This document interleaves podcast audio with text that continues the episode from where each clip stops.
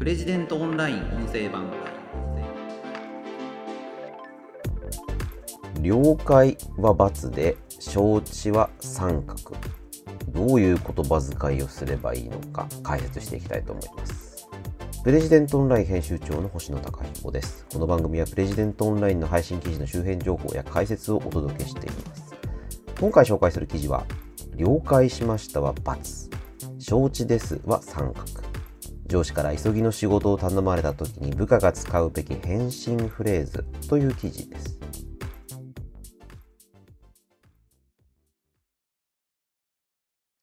こちらの記事は、えー、マナー講師の須内恵美さんの本一生ものの正しい敬語と上級の気遣い先生ダメダメな私を2時間で仕事できる風にしてくださいという本からの抜粋で作った記事になります。すごい タイトルの本ですけどね。まあ短いところ、まあ、要は2時間で仕事できる風にしてくださいっていうタイトルの本で、仕事できる風っていうのはもうちょっと開き直ってる感じですけども、それがいいんですかね。あの、この砂恵美さんの記事、大変よく読まれてまして、あの、もしかしたらこれ聞かれている方も読んだよなんていう方も多いかもしれません。で、こちらの記事については、まあ、賛否ありまして、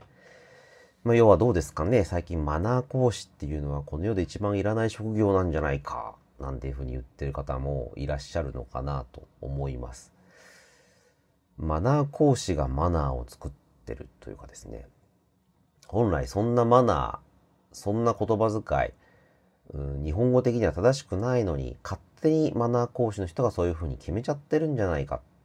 という、まあそういう反発から、マナー講師はいらない職業なんていうふうにね、言う方がいらっしゃるのかなと思います。お気持ちはね、わかりますよね。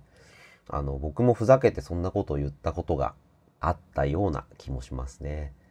でもあの、砂井恵美さんのこの記事、よく読んでいただけるとね、あの、必ずしも、うん、マナー講師が勝手なルールを作り出してるというわけでもないっていうのがお分かりいただけるんじゃないのかなという気がしますね。あの、まあ、タイトルにあるね、了解と承知っていうのは最近よく言われることで、了解という言葉は同僚や部下に対して使う言葉で、あの、目上の人に対しては承知という言葉を使った方がいいでしょうということですよね。あのまあ、これ日本語的にはあの、必ずしもそうとは言わないということもあるんですよね。あの、この記事に対する反応で、あの、飯間博明さんというですね、辞書編集者の方が、まあ、これ、飯間さん、たびたび了解も承知も、どちらが目上でどちらが目下っていうことはないんだよっていうことを解説されていて、まあ、そういう捉え方あると思います。飯間先生とっても素敵な方でね、あの、そのツイートなんかも探して読んでいただけるといいかなと思うんですけども。で、ただですね、あの、須内さんは、まあ、たまり前ですけど、日本語の専門家ではないので、ね、あの、正しくないといえば正しくないのかもしれないんですが、あの、そのように受け取る人がいる、そう言われているっていう状況があるんだとすれば、それは踏まえて対応した方がいいんじゃないのということだと思うんですよね。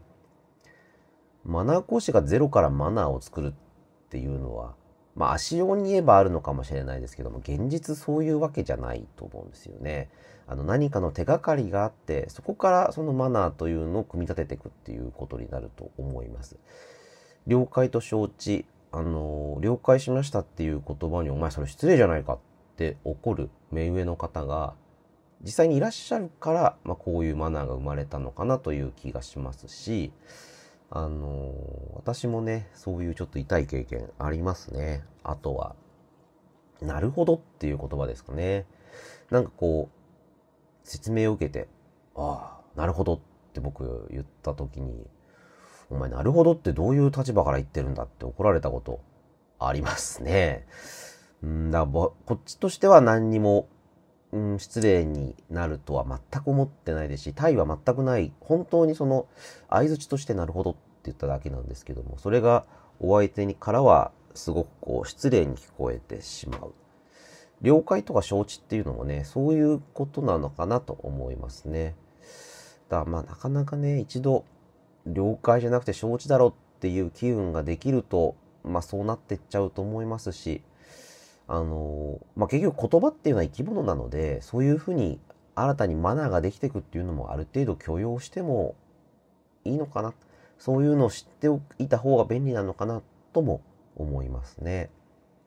で、この須内さんのお話がなかなか興味深いよというのは、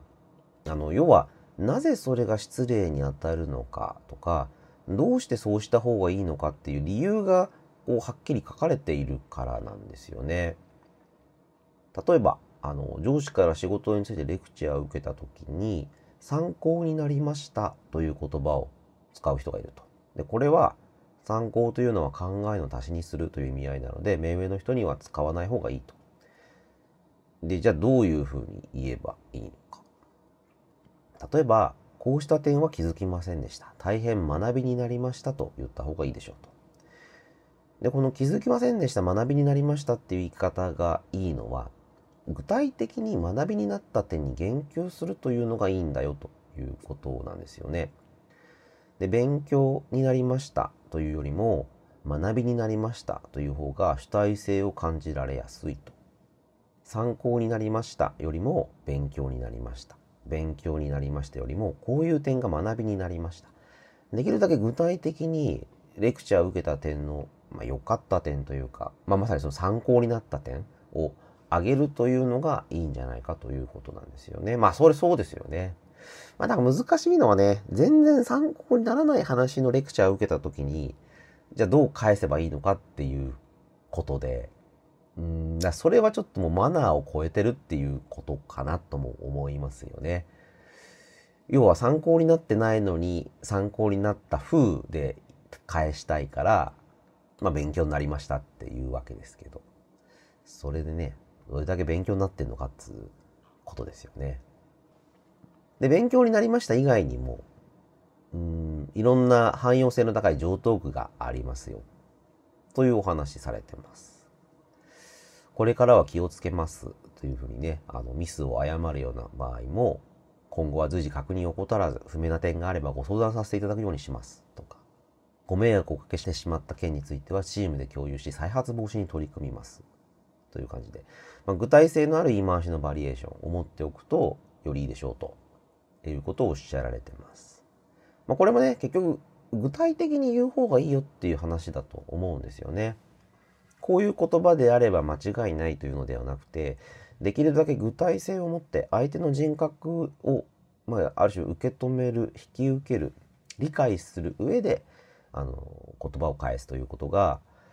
相手にとって失礼になりませんし、やりとりを円滑に進めることができるんじゃないかということなのかなと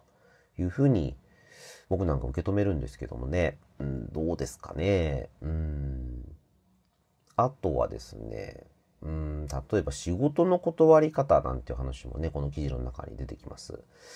無理難題を押し付けられた時、無理です。できません。と答えてしまうと、反抗的で突き放した印象になり、関係が悪くなってしまうかもしれない。そうした場合は、申し訳ございません。本日は所用があるのですが、明日の午前でしたら作業できます。と答えた方がいいと。まあ、このポイントはですね、できない理由を所要という言葉でシンプルに伝えて、代替案として明日の午前というのを示すと。でそうすると、依頼自体を拒否しているのではなくて、今できないから、なんとかやり遂げたいという誠意ややる気を見せることができると。いうことなんですよね。いや、もうその通りだろうなと思いますよね。あの、無理です、できませんなんてね、言われたら、えー、ってなっちゃうと思うんですけど、あの、明日の午前だったらできますというふうに大体を示せればいいと。で、これはもうほとんど言葉遣いではないですよね。あの、明日の午前にできるって言っちゃってるので、無理ですとか、やりたくないですとはもう違う言葉になっちゃってますよね。だちょっとこれもう言い換えじゃないんじゃないのっていうふうに思われても仕方がないかなと思うんですけども、まあ、要はその相手を傷つけない、良好なコミュニケーションを取る言葉遣いっていうのは、まあ、こういうことかなと思うんですよね。拒絶しない。ある程度受け入れる。だ表現だけね、あの、まだ今回のね、本は仕事できる風にしてくださいっていう身も蓋もないタイトルがついてますけども、まあ、その本質っていうのは、あの、まあ、言葉遣いだけではないというか、そういう言葉を使えるような仕事の仕方をした方がいいんじゃないのということだと思いますよね。あと、あの、上司に対して時間をくださいっていう時には、いつなら大丈夫ですかとか、ご都合の良い日を教えていただけますかっていうような聞き方は良くないんじゃないかというふうに砂井さんおっしゃってます。都合を聞くときは、ご都合の良い日時を3つか4つ挙げていただけないでしょうかと。複数の候補をもらうようにした方がいい。いくつかいただけますか？ではなく、3つか4つと具体的な数を示すことで、お互いにストレスなコミュニケーションができるはずだと。曖昧で漠然としたままやり取りを続けていると必ずミスが起こる。分かったつもり、分かっているだろう。そういう思い込みもミスの火種になる。一つ一つの業務を明確化し、できる部下として評価を高めていくことが大事ですよ。ということを砂井さん書かれています。まあその通りかなと。な、こう言い換えるっていうよりね、できるだけ具体的な言葉、表現を使うと、その方がコミュニケーションがうまくいくよというお話だと思いました。だこれをこう、なんて言うんですかね。まあ、了解ではなくて承知なんだとかっていうことだけで捉えてしまうと、うまくないのかなという気がしますね。あのー、須内さんね、他にもうちで記事を出してくださっていて、例えば、もう一度おっしゃっていただけますか？ではダメ。相手の声が聞き取れなかった時に使うべき正しい日本語とかですね。葬式でご愁傷様ですと言われたら何と返せばいいのか。ありがとうございますを避けるべき理由とかですね。こういうのもあります。すごく面白い記事ばっかりで、まあ、この本もね、あの、一生ものの正しい敬語と上級の気遣い。先生、ダメダメな私を2時間で仕事できる風にしてください。面白いです。あの、おすすめします。ぜひ本も読んでみていただければと思います。